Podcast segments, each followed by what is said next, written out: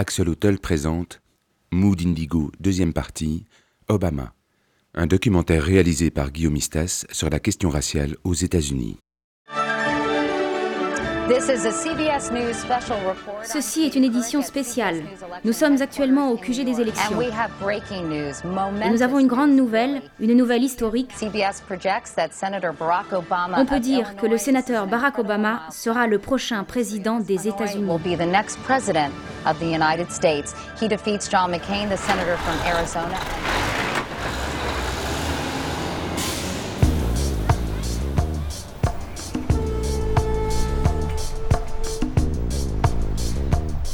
4 novembre 2008.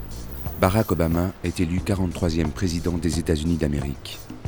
Le peuple noir américain exulte et chacun voit se concrétiser un rêve dont il n'avait pas imaginé qu'il se réaliserait de son vivant. Un président des États-Unis noir américain.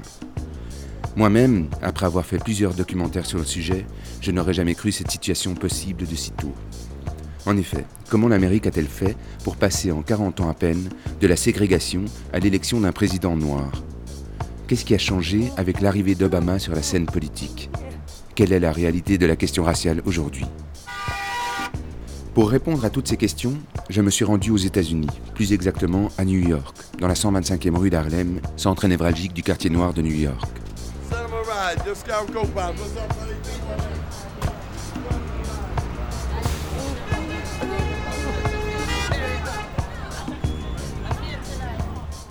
Et de là, avec un collègue preneur de son, nous sommes partis à la rencontre de personnes susceptibles de nous éclairer sur cette étonnante évolution. Alors que nous venons d'arriver, nous découvrons que le Schomburg Center, un centre de documentation situé à Harlem et consacré à la culture noire américaine, organise une exposition à l'extérieur sur l'histoire des Noirs américains en politique. Nous rencontrons son curateur, Christopher Moore.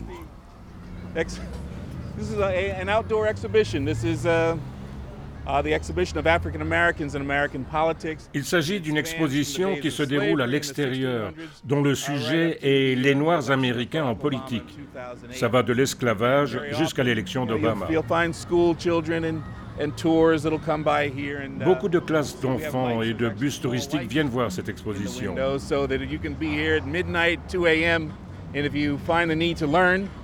Comme on a mis des lumières dans les vitrines, on peut même la voir la nuit. Avec cette exposition, on traverse les époques. Le XVIIe siècle, les guerres de révolution, la guerre civile. On croit toujours qu'après la guerre de sécession, nous étions libres, mais c'est faux. En termes de droit constitutionnel, nous étions des citoyens de seconde zone, de 1865 à 1965. N'oubliez pas que la loi nous a séparés pendant 100 ans. Quiconque ne voit pas l'élection d'Obama comme... Euh, je suis un historien, je n'utilise pas le terme de miracle, mais c'est quasi un miracle que cela soit arrivé aux États-Unis, ce merveilleux pays Uh, mais encore très imparfait. Christopher Moore hésite à utiliser le terme de miracle. Et pourtant, l'histoire récente des États-Unis lui donnerait raison. Barack Obama, au travers de son élection, a réussi quelque chose d'inespéré, la conciliation le temps d'une élection de l'Amérique blanche et de l'Amérique noire. Pourtant, lors de sa campagne, il ne s'est jamais présenté comme un candidat noir et a essayé tant que faire se peut d'éviter la question raciale mais la révélation de son appartenance à l'église du révérend Wright a changé la donne. Le révérend noir américain Jeremiah Wright est le pasteur de l'église qu'Obama a fréquenté tous les dimanches pendant plusieurs années. Ce révérend proférait parfois des discours incendiaires contre l'Amérique blanche. La révélation de l'appartenance d'Obama à son église l'oblige à prendre la parole sur le sujet. Le 18 mars 2008, il prononce un discours crucial à Philadelphie. Il ne se contente pas de s'expliquer, il revient sur les éléments historiques et sociologiques qui définissent la question raciale aujourd'hui et en propose une nouvelle vision. Nouvelle parce que conciliatrice, commune aux Noirs et aux Blancs. On a entendu mon ancien pasteur, le révérend Jeremiah Wright, exprimer dans un langage incendiaire des opinions qui creusent le fossé entre blanc et noir, mais aussi dénigrent ce qu'il y a de grand et de bon dans notre pays, Voilà qui, à juste titre, choque blanc et noir confondus. Pour comprendre cet état de choses, il faut se rappeler comment on en est arrivé là. Comme l'a écrit William Faulkner, le passé n'est pas mort et enterré. En fait, il n'est même pas passé. Devons-nous rappeler que si tant de disparités existent dans la communauté afro-américaine d'aujourd'hui, c'est qu'elles proviennent en droite ligne des inégalités transmises par la génération précédente qui a souffert de l'héritage brutal de l'esclavage et de Jim Crow. L'ère Jim Crow, une période de 100 ans qui commence avec l'abolition de l'esclavage et se termine en 1965 quand est votée la loi sur les droits civiques. Noirs et blancs étaient alors considérés comme égaux mais séparés. Salut les gars, comment allez-vous? Je vois que vous êtes équipés, que se passe-t-il? Nous rencontrons un homme appelé Apollo, du nom de la fameuse salle de concert d'Harlem. Apollo est un homme érudit, engagé et aux occupations mystérieuses. Il nous fascine et nous passons du temps avec lui. Lors de nos discussions, il semble chargé des souffrances et de la colère de son peuple. Apollo est assez vieux pour se souvenir de l'ère Jim Crow. Il fut un temps en Amérique, un temps que j'ai vécu,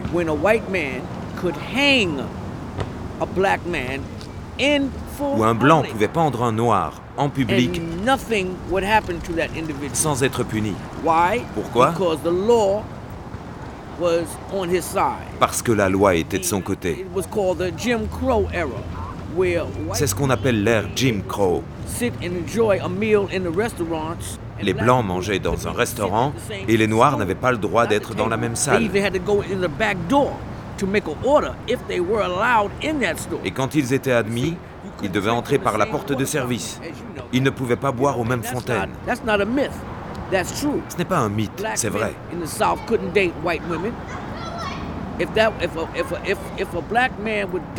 Dans le Sud, quand un noir sortait avec une blanche, s'il avait de la chance, il était seulement castré.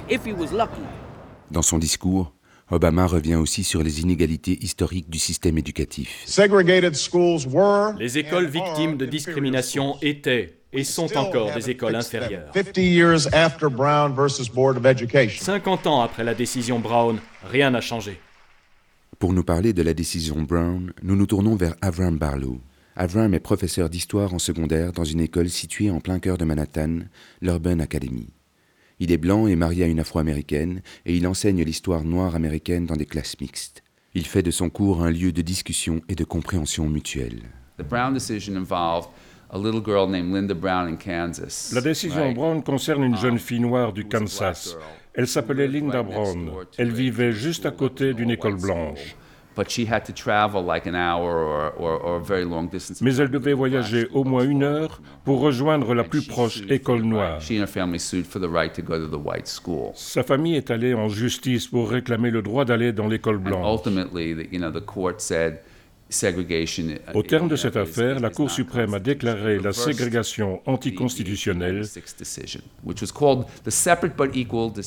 Elle annulait donc la loi de 1896 qu'on appelait la loi égaux mais séparés. Obama revient aussi sur les pratiques discriminatoires qui ont maintenu les Noirs dans la pauvreté. La discrimination légale, quand on empêchait des Noirs, souvent par la violence, d'accéder à la propriété, quand on refusait des crédits aux entrepreneurs noirs,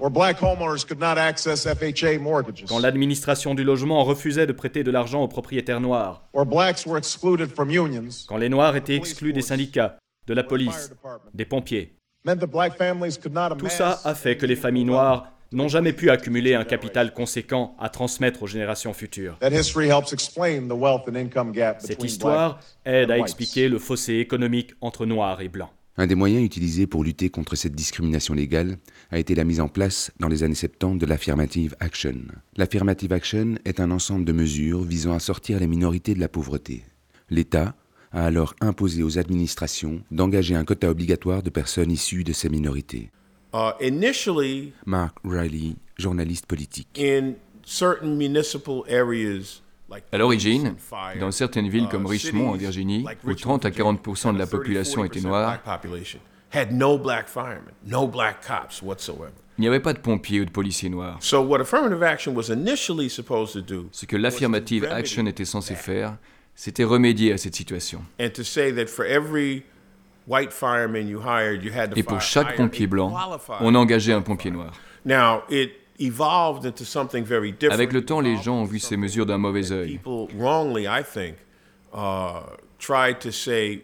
Ils avaient le sentiment, à tort je pense, qu'on donnait leur boulot à des gens non qualifiés. Dans son discours, Obama aide à comprendre ce ressentiment de la population blanche. La plupart des Américains de la classe ouvrière et de la classe moyenne blanche n'ont pas l'impression d'avoir été spécialement favorisés par leur appartenance raciale. Quand on leur dit qu'un Afro-Américain qui décroche un bon job ou une place dans une bonne faculté est favorisé à cause d'une injustice qu'ils n'ont pas commise, la rancœur s'accumule au fil du temps.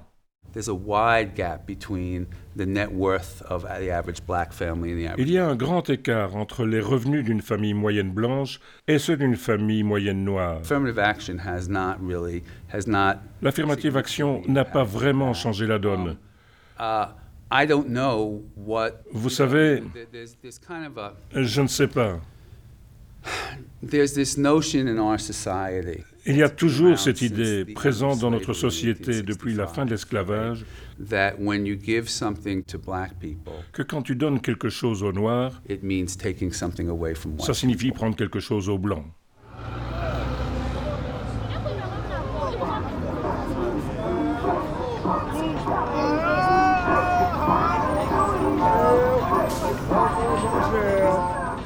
Sur la 125e rue d'Harlem, quelques stands sur les trottoirs proposent de nombreux livres et publications qui abordent la question noire. On y trouve aussi bien les pamphlets incendiaires des Black Muslims que la réflexion posée de Martin Luther King. Appelez-moi frère Shabazz. Je suis juste un frère. Un des stands est tenu par un homme du nom de Shabazz. Shabazz possède un certain charisme. Il est grand, sa mâchoire est carrée, sa voix est douce et son regard pénétrant. Nous avons le plus haut taux de chômage, le plus haut taux de mortalité infantile, de diabète, de gens atteints du sida, de consommation de drogue, le plus de filles mères, etc. Alors à quoi ça sert la politique? Si on n'a pas de pouvoir économique on ne gère pas le quartier, ni la communauté. On ne gère pas nos soins de santé, notre police, nos logements, notre enseignement, notre sécurité sociale, nos emplois. À quoi ça nous sert d'avoir un maire noir, à nous, en tant que peuple?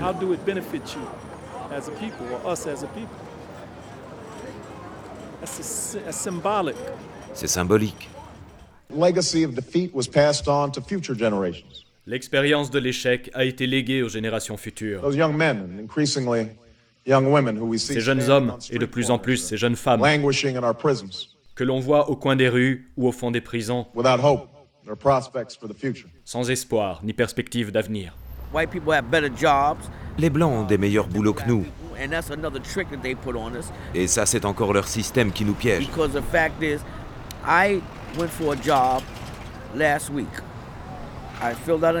Je me suis présenté à une formation pour être intendant de maison. C'est un boulot qui rapporte 600 dollars la semaine. Une fois que j'ai rempli le formulaire, je vois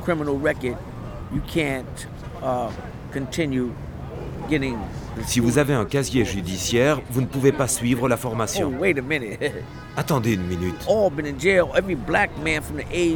Tous les Noirs entre 15 et 50 ans ont un casier judiciaire.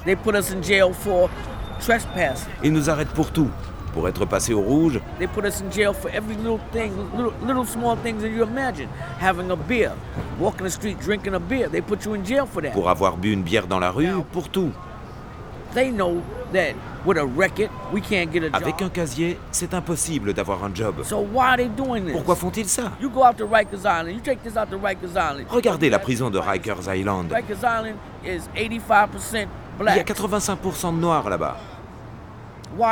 Pourquoi? Même pour les noirs qui s'en sont sortis, la question du racisme continue de définir fondamentalement leur vision du monde. Pour les gens de la génération du révérend Wright, le souvenir de l'humiliation et de la peur n'a pas disparu. Pas plus que la colère et l'amertume de ces années. Quand Apollo évoque avec nous le meurtre de Martin Luther King, cette colère dont parle Obama dans son discours apparaît de manière évidente. Son message était un message de paix. Une transformation qu'il a malheureusement accomplie en payant de sa vie et de son sang. C'est comme ça dans ce pays. Tu veux te battre pour les tiens? On te frappe encore plus fort.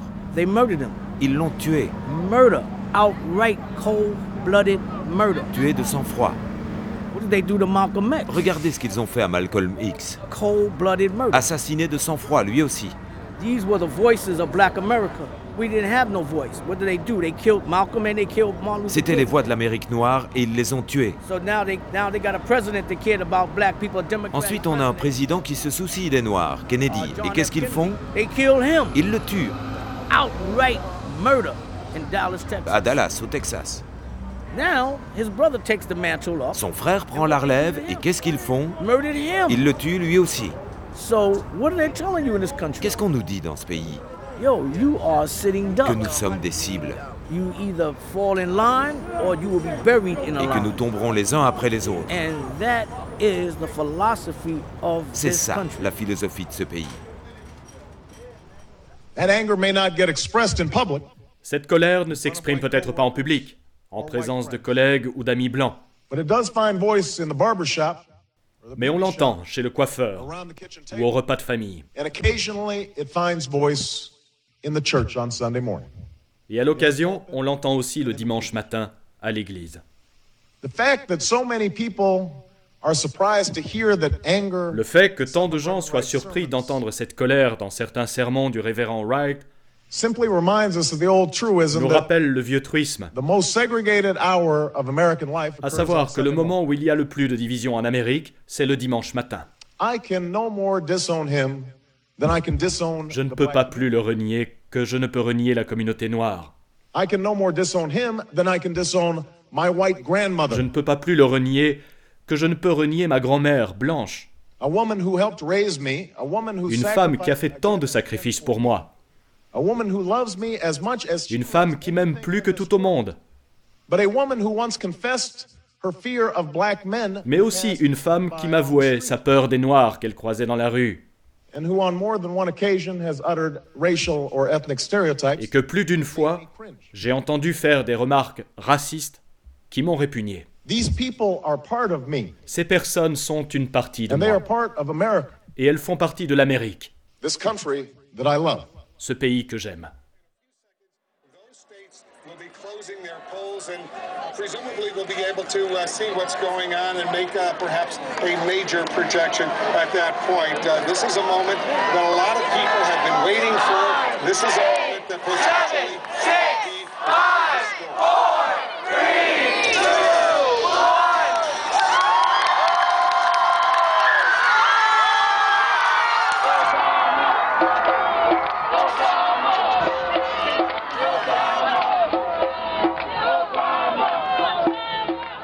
Aujourd'hui, Barack Obama, un homme dont les racines sont américaines et kenyanes, est président des États-Unis.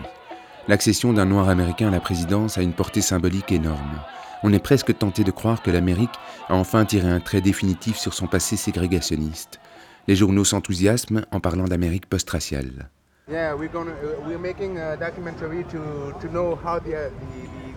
Oui, on essaye de savoir un peu ce que ressentent les gens d'Harlem à propos de l'élection d'Obama. Ah, ce qu'ils en pensent. Vous êtes prêts à enregistrer?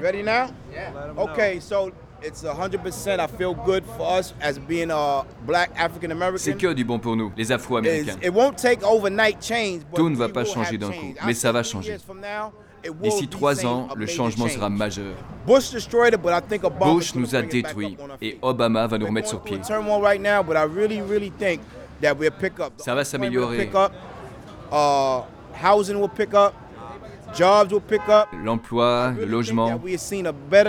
Je pense qu'on verra une réelle amélioration avec le deuxième mandat d'Obama.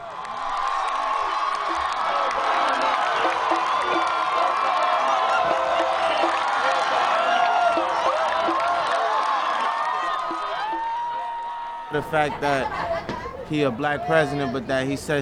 fait que ce soit un président noir, c'est un exemple.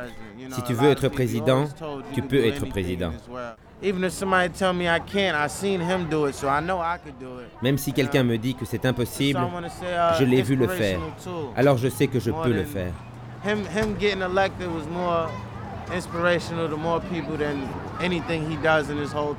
Son élection nous a inspiré plus que tout ce qu'il a fait auparavant. J'adore Obama. Dans le Marcus Garvey Park de Harlem, nous évoquons Obama avec une employée communale qui prend sa pause. Oh, Je portais justement son t-shirt. Vous avez manqué ça.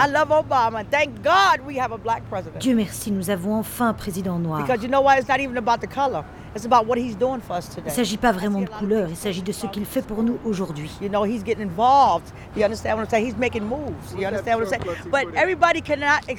Il fait bouger les choses, mais il ne peut pas faire tout tout seul. Il faut l'aider. C'est juste un homme. Un homme qui essaye d'aider les États-Unis. J'adore Obama. J'ai voté pour Obama. Et Dieu merci, Obama est là. Avram Barlow revient avec nous sur la première année de la présidence d'Obama. Depuis que cet homme a été élu président, en moins d'un an, il y a eu deux ou trois incidents où le racisme a clairement été un facteur déterminant. Le 16 juillet 2009, un professeur d'université noir américain, Henry Louis Gates, est arrêté par la police alors qu'il tentait de rentrer chez lui. L'affaire Gates. Cette affaire montre les limites de son pouvoir quand il s'agit de la question raciale. Lors d'une conférence de presse, Obama est amené à s'exprimer sur le sujet. Uh, Je ne connais pas tous les faits. Ce qu'on m'a dit, c'est qu'il avait oublié ses uh, clés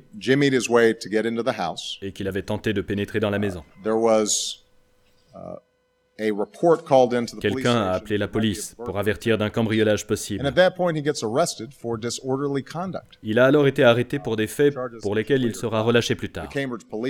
Tout ce que je peux dire, uh, c'est que le policier a agi stupidement. Il n'a pas dit que c'était raciste. Il a dit que c'était stupide. Il y a eu une tempête de réaction. Et il a dû faire marche arrière et dire que le racisme n'avait rien à voir là-dedans. Il a même dû inviter le policier et le professeur à la Maison Blanche. Et pour ne pas que ça paraisse comme étant deux noirs qui invitent un blanc, il a demandé au vice-président d'être là, de manière à ce qu'il y ait un équilibre et les caméras pouvaient le voir. There are also those who claim that our reform efforts would ensure illegal immigrants. When presidents come to the Congress every year and give a State of the Union. Quand le président vient au Congrès chaque année pour faire son discours sur l'état de l'Union, il y a un certain respect qui lui est dû. C'est censé être son moment. C'est la première fois qu'au milieu du discours,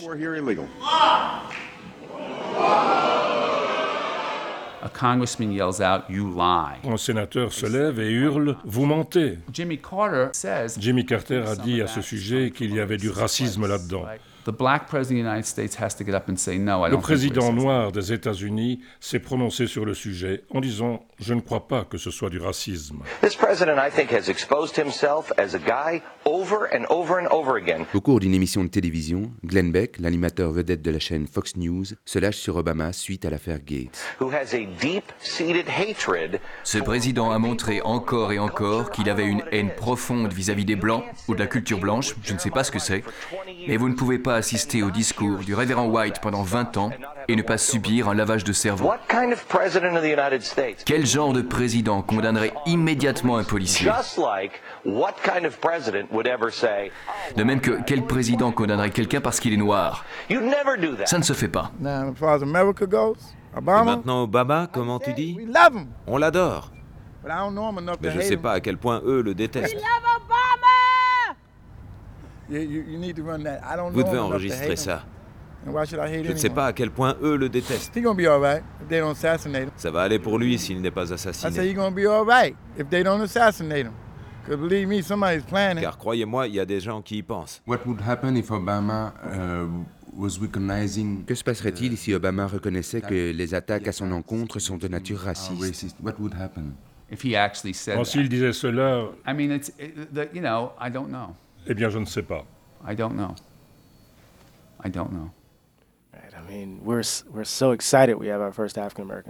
Eddie Glaude, professeur en charge des études afro-américaines à l'université de Princeton. Nous sommes si heureux d'avoir notre premier président noir. Mais le prix à payer, c'est que nous ne pouvons plus parler des races en public désormais. Et ça a du sens. Uh, Il n'aurait jamais pu être élu s'il avait été vu comme un candidat noir. Parce qu'ici, les candidats afro-américains qui reviennent sur la question du Black Power restent des candidats. Ils ne représentent que leurs intérêts. L'élection d'Obama n'est pas la fin d'un processus. Mais le début d'un formidable chantier à réaliser.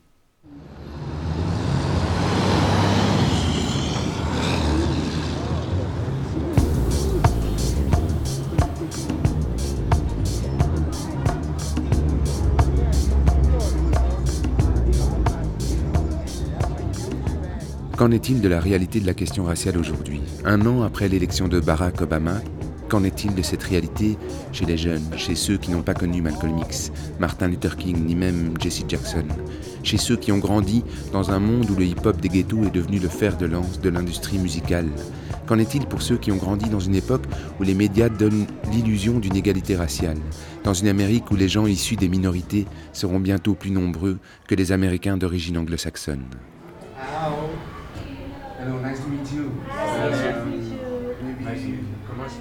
Pour tenter de répondre à la question, nous rencontrons les élèves de Avram Barlow dans une classe de son école, l'Urban Academy. Les élèves d'Avram ont 16 ans. Ils sont blancs, noirs et latinos et ils nous livrent leurs impressions.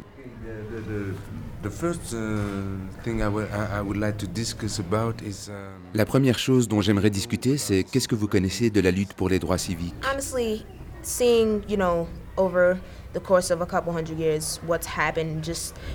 Honnêtement, je pense qu'après ce qui s'est passé avec la ségrégation et l'esclavage, je pense qu'en tant que société, on a fait un long chemin. Je me sens de cette génération. Je n'ai pas dû subir de telles injustices. La vie est plus facile. Mais on sait aussi qu'il existe encore un racisme subliminal, sous le manteau. Les gens ne l'expriment plus comme avant. Ça rend la vie plus facile. Mais ça ne veut pas dire que le problème est résolu.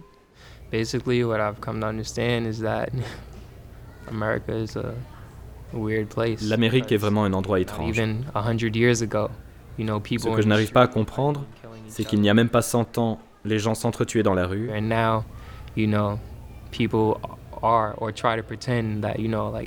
Et maintenant, on fait comme si le racisme n'existait plus. Mais il existe. Et je peux le sentir dans ma vie de tous les jours.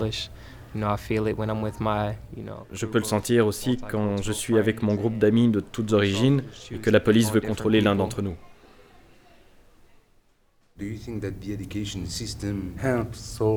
Est-ce que vous pensez que l'école aide à résoudre la question raciale? Dans d'autres écoles, ils disent que la mixité est suffisante pour résoudre ce problème. D'abord, rappelez-vous, on est ici à New York, et ce que vous appelez mixité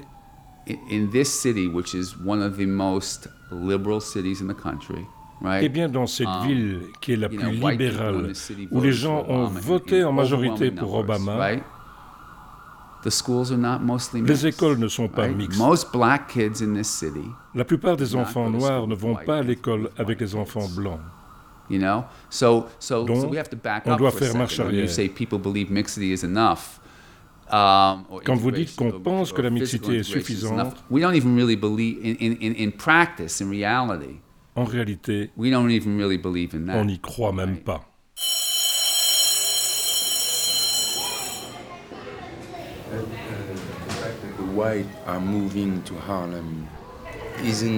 Et le fait que les Blancs s'installent à Harlem, est-ce que ça n'aide pas à créer un mélange des populations?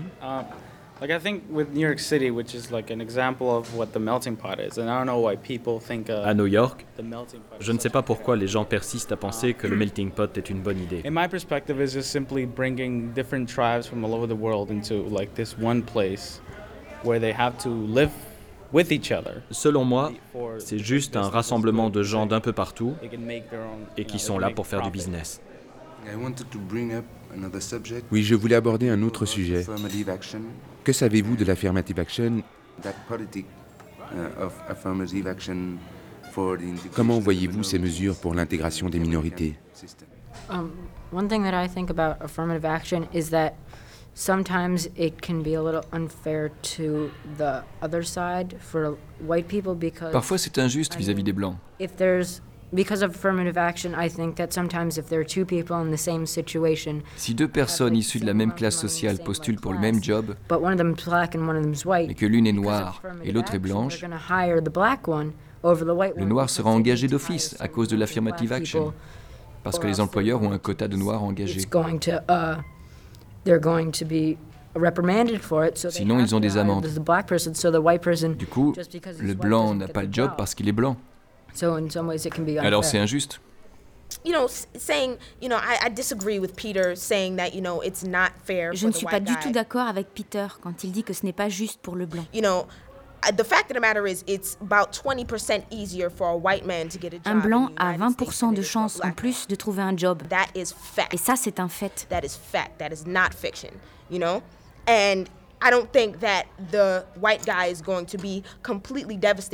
Le blanc ne sera pas complètement dévasté parce qu'il n'aura pas eu le job.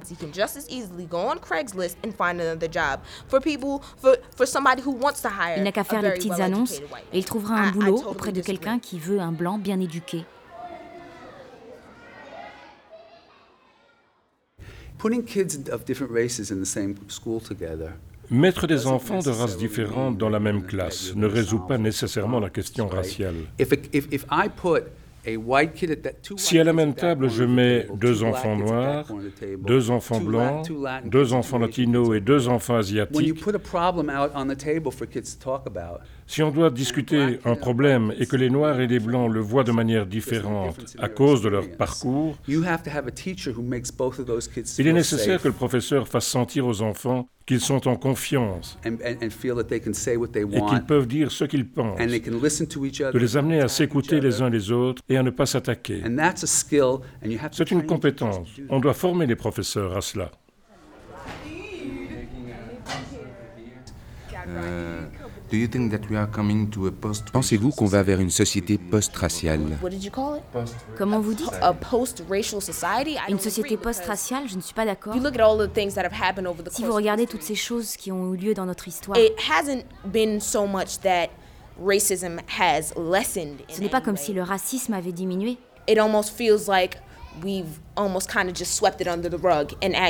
C'est presque comme si on l'avait caché sous le tapis. On fait comme s'il n'était pas là.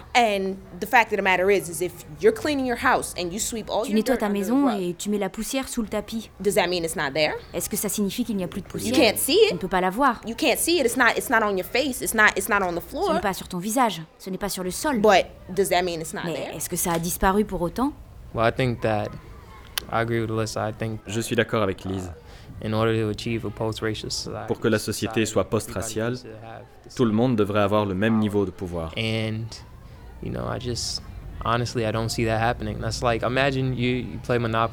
Vous jouez au Monopoly en France? Monopoly?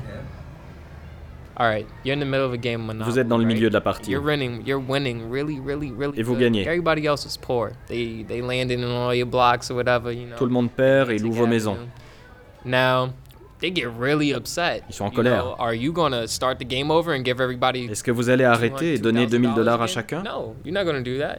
Non.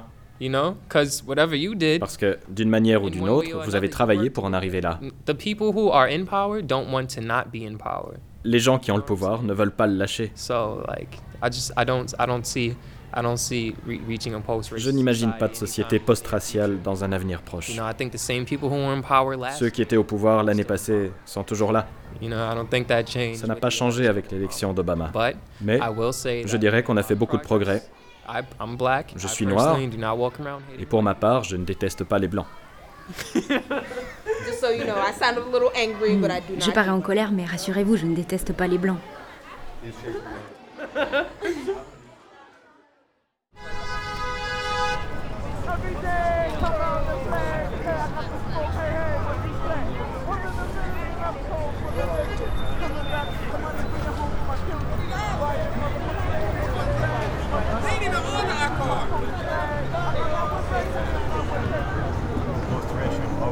Qu'est-ce que vous pensez de cette expression qu'on a entendue pendant l'élection d'Obama, l'Amérique post-raciale.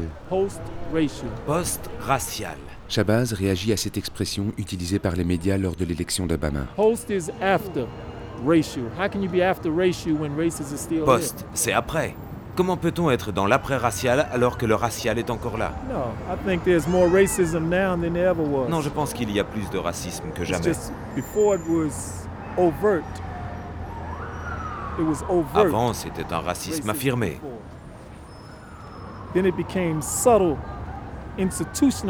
Puis c'est devenu subtil, institutionnalisé. Maintenant, ça se réaffirme de nouveau. Ça bout de toutes parts. En partie à cause de l'élection d'Obama.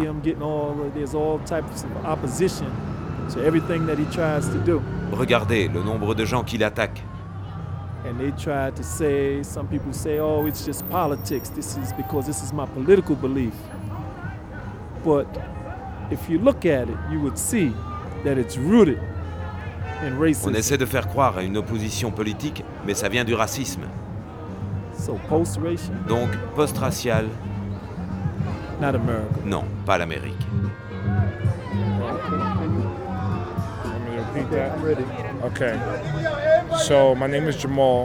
Mon nom est Jamal. À côté de Shabazz se tient un homme qui a écouté notre discussion.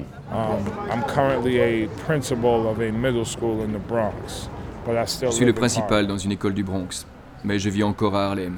Nous entamons avec lui une discussion sur la question du racisme. It's a problem not as big as it used to be, but it's definitely still a problem.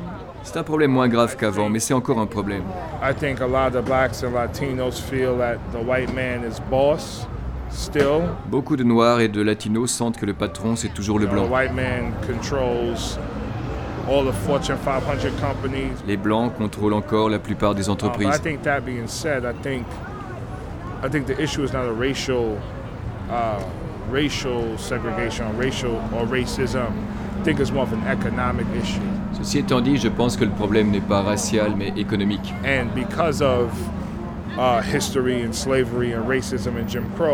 à cause du racisme, de l'esclavage, de l'ère Jim Crow, les Noirs vivent pour la plupart dans des quartiers pauvres. Uh, On a donc démarré plus tard.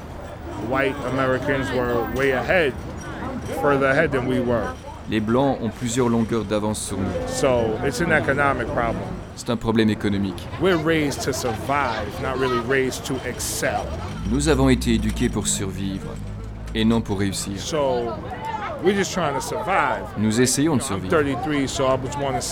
J'ai 33 ans. Je suis né en 1976. 11 ans après la lutte pour les droits civiques.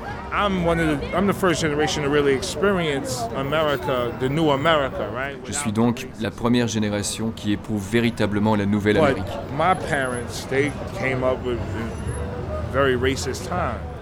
Mais mes parents ont connu une époque extrêmement raciste.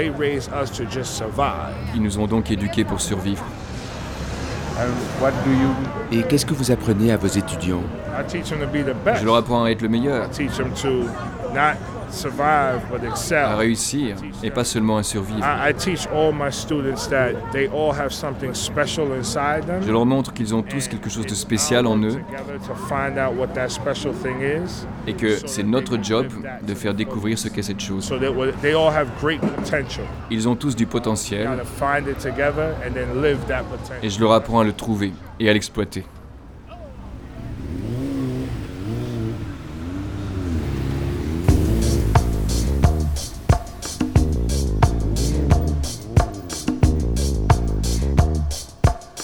New York est une des villes les plus cosmopolites au monde. Chaque quartier a été fondé par une communauté d'immigrants et chaque année, de nouvelles vagues d'immigration viennent s'ajouter aux communautés existantes. Le Bronx est composé en grande partie de latinos et de caribéens. Il nous semble que pour ces communautés, la question raciale ne se pose pas de la même manière que pour les Noirs américains. Ils sont arrivés beaucoup plus tard et sont venus de leur plein gré. La colère noire américaine qui trouve son origine dans l'Amérique esclavagiste ne rencontre au sein de ces communautés que peu d'écho.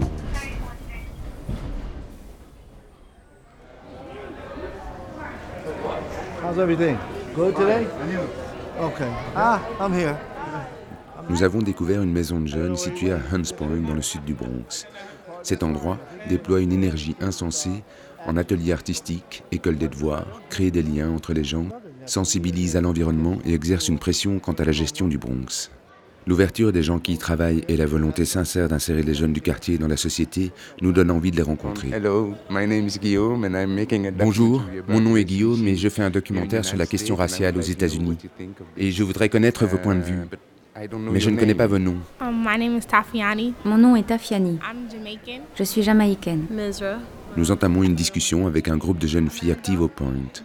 Elles ont 14-15 ans et sont pour la plupart issues d'Amérique latine et des Caraïbes. Michaela. Kayla. Je suis jamaïcaine, polonaise et allemande. Alexis. I'm Puerto Rican and half Japanese. Je suis portoricaine et japonaise. Well, the, the, maybe the first question I, I, want to, to ask, uh, does the community mix up? Ma première question est la suivante.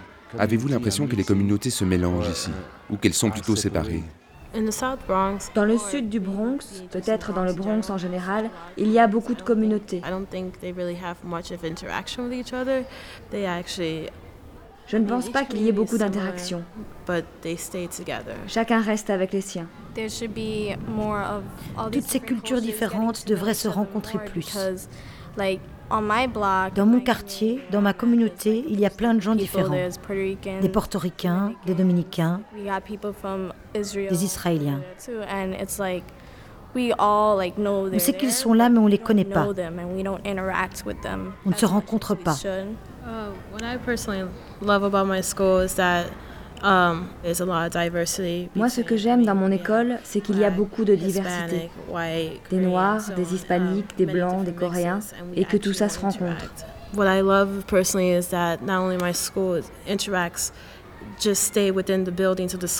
Ce que j'aime aussi, c'est que mon école nous emmène dehors et utilise la ville comme un lieu d'enseignement. Peu d'écoles font ça. Non seulement on se rencontre entre communautés dans la classe, mais en plus on rencontre la vie de la ville. Je pense que le meilleur endroit pour apprendre, c'est l'école. En plus, on n'a pas encore l'esprit formaté. On ne juge pas les autres cultures. On est des jeunes. On voit les autres tels qu'ils sont et non pas en fonction de leurs origines. Um, La culture est importante aux États-Unis. Quand on a immigré et qu'on vit là, on est américanisé. Je ne comprends pas les gens qui disent je les aime pas parce que je suis de telle origine. On est en Amérique, peu importe d'où on vient.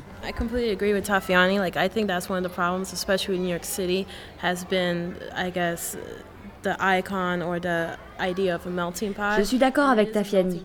Une des choses qui pose problème particulièrement à New York, c'est cette fameuse idée du melting pot. Effectivement, il y a plein de communautés, mais je vis ici et je sens que l'idée du melting pot ne correspond pas à la réalité.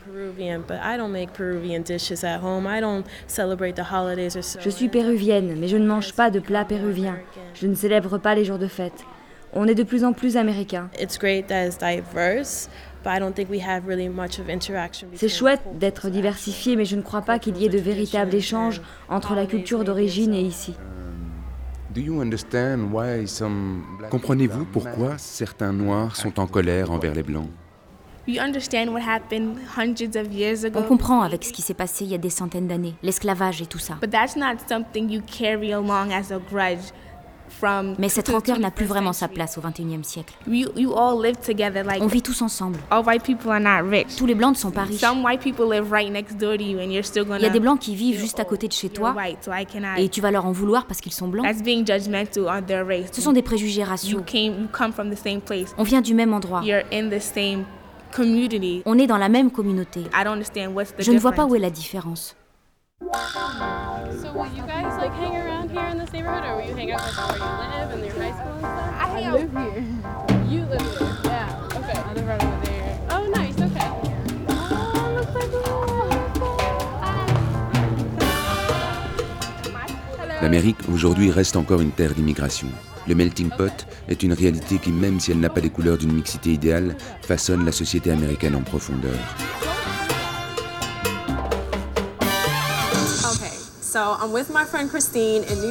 J'étais avec mon amie Christine en vacances à New York et j'avais envie de sortir, d'aller faire du shopping. Et elle, tout ce qu'elle voulait, c'était bronzer. Je comprends pas. Qu'est-ce qu'ils ont les blancs avec le bronzage? C'est cette réalité multiculturelle que relaie aujourd'hui la télévision. Un soir, nous sommes tombés sur un show appelé Race in Your Face, qui, à sa manière, tente d'aider à la compréhension mutuelle entre communautés. Mon amie Jackie Garrett m'a proposé l'idée de l'émission d'aujourd'hui. On est tous confrontés aux stéréotypes raciaux. On s'interroge tous et aujourd'hui il n'y a pas d'interdit. On peut tout demander. On va affronter nos clichés raciaux. Chaque participant est issu d'une communauté différente et pose une question à l'autre sur sa communauté. Quand je vais au supermarché, je vois toujours des latinos avec 6 ou 7 enfants. J'en vois jamais avec un seul enfant. Je me demandais pourquoi. Je remarque que souvent, les mères noires, quand elles réprimandent leurs enfants, elles parlent très fort. Pourquoi sont-elles si démonstratives? L'autre jour, j'étais au magasin. J'ai vu 7 personnes sortir d'une voiture j'ai remarqué que c'était souvent des latinos. À propos de ces Afro-Américains qui portent des diamants et tous bling bling, pourquoi les Noirs aiment tant porter tous ces bijoux?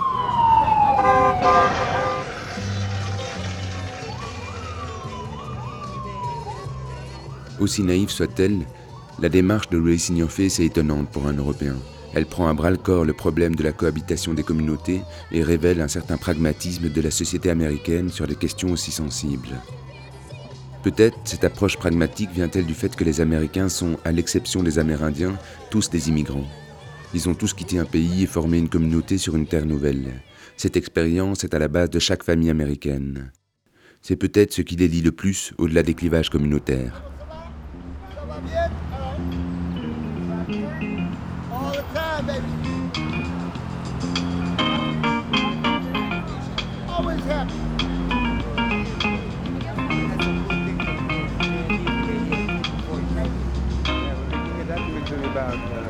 About uh, Obama and how Harlem feels Comment ils vivent Obama? Dans les rues d'Harlem, un Caraïbéen profite de notre micro pour s'adresser à Obama.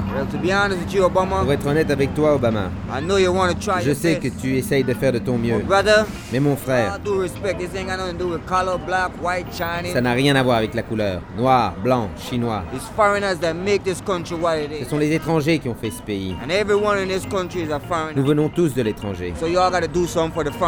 Tu dois faire quelque chose pour les étrangers. Ce sont eux qui ont fait l'Amérique. N'oublie pas ça, Obama.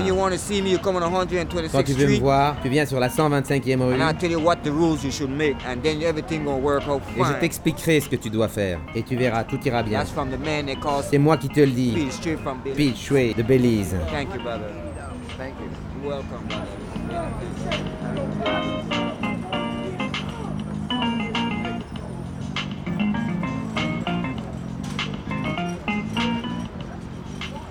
D'ici 2040, les minorités noires et latinos seront plus nombreuses que les Américains blancs d'origine anglo-saxonne.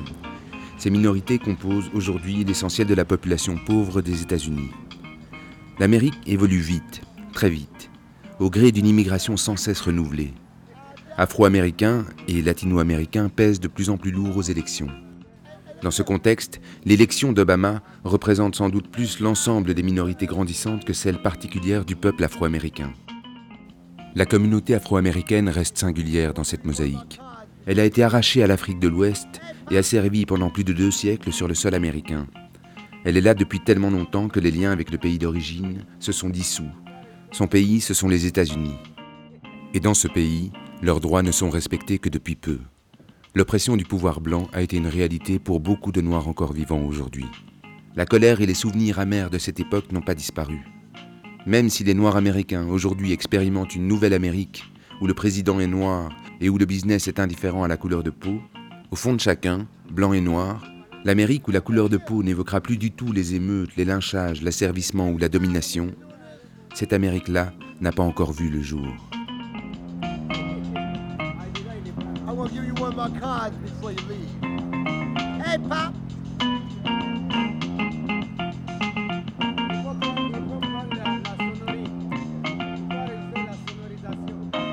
C'était Mood Indigo, deuxième partie, Obama. Écriture, dérochage, réalisation et montage, Guillaume Istas. Prise de son et complicité artistique, Benoît Duporcy. Mixage, Pierre de Valais. Voix off pour les traductions, David Manet, Pierre Istas, Karine Birger, Marie Vénin, Jean-Marc Delos, Marie Delay, Martin Staspollet et Cédric Juniens. Aide au dérochage, Laurent Sidezac. Production Axolotl ASBL. Avec le soutien du Fonds d'aide à la création radiophonique de la communauté française de Belgique. Merci à Apollo, Shabazz, Abraham Barlow, Eddie Glaude, Mark Riley et Christopher Moore pour leur participation. Merci à l'Urban Academy et au Point pour leur accueil. Et merci aussi à la RTBF.